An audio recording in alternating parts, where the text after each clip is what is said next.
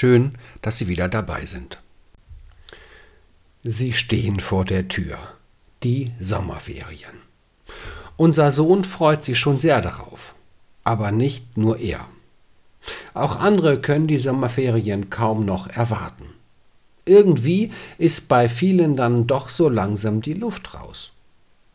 Neulich sagte die Mutter einer Klassenkameradin unseres Sohnes, eigentlich könnten die Ferien doch schon jetzt anfangen, oder? Ja, nur noch ein paar Tage und dann endlich Sommerferien. Endlich wieder in den Tag hineinleben, und mancher freut sich schon darauf, sich wieder mit der Familie auf den Weg zu machen, um die schönste Zeit des Jahres zu genießen. In diesem Jahr immer noch eher mit dem Auto, weil das mit dem Fliegen dann doch nicht ganz so gut ist. Also ab an Nord- oder Ostsee, in die Berge, ins Mecklenburgische oder in die Eifel. Dorthin, wo es für ein, zwei, drei Wochen Sonne, Strand, Spaß, Wandern, Entspannung, Berge und Erholung geben soll. Ja, die Sehnsucht nach Urlaub ist nicht neu und die Aufforderung, auch mal auszuspannen, findet sich bereits in der Bibel. Selbst Gott hat es so gemacht, als er am siebten Tag ruhte. Das ist ja nicht neu, das kennen wir.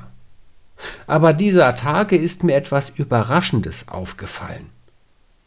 Nach dem biblischen Bericht wurde der Mensch am sechsten Tag erschaffen, auch bekannt. Aber bereits einen Tag später, an seinem ersten ganzen Tag auf der Erde, hatte der Mensch frei. Da war Feiertag, den es zu heiligen galt. Und es wird noch besser. Wenn wir uns an die biblische Regel halten, nach der alle sieben Tage ein Ruhetag und alle sieben Jahre ein Sabbatjahr einzulegen sind, ergibt sich eine biblische Urlaubsempfehlung von sage und schreibe siebeneinhalb Wochen im Jahr. Das ist doch mal was, oder? Na gut, es müssen nicht gleich diese siebeneinhalb Wochen am Stück sein, aber um so richtig zu entspannen, um nicht nur über die Arbeit nachzudenken und einfach nur das zu machen, wozu man Lust hat, da braucht es schon mehr als nur ein oder zwei Tage. Und auch Jesus nimmt sich hin und wieder mal frei. In der Bibel zieht er sich dann in die Stille zurück und Nicholas Allen beschreibt in seiner wunderbaren Erzählung Jesus nimmt frei, wie Jesus jeden Tag hart arbeitet um die Welt zu einem besseren Ort zu machen. Er tut Wunder, heilt Menschen, erzählt von Gott. Doch eines Tages wacht Jesus vollkommen erschöpft auf und ihm fallen keine Geschichten mehr ein, die Wunder klappen nicht so, wie sie sollten, und Jesus beschließt, zum Arzt zu gehen. Und dieser Arzt verordnet dem erschöpften Jesus eine Auszeit und rät ihm, ruh dich aus, tu etwas, was dir Spaß macht. Jesus hält sich an diesen Rat. Er picknickt unter einer Palme, geht im See baden, reitet auf einem Esel. Er genießt die Zeit.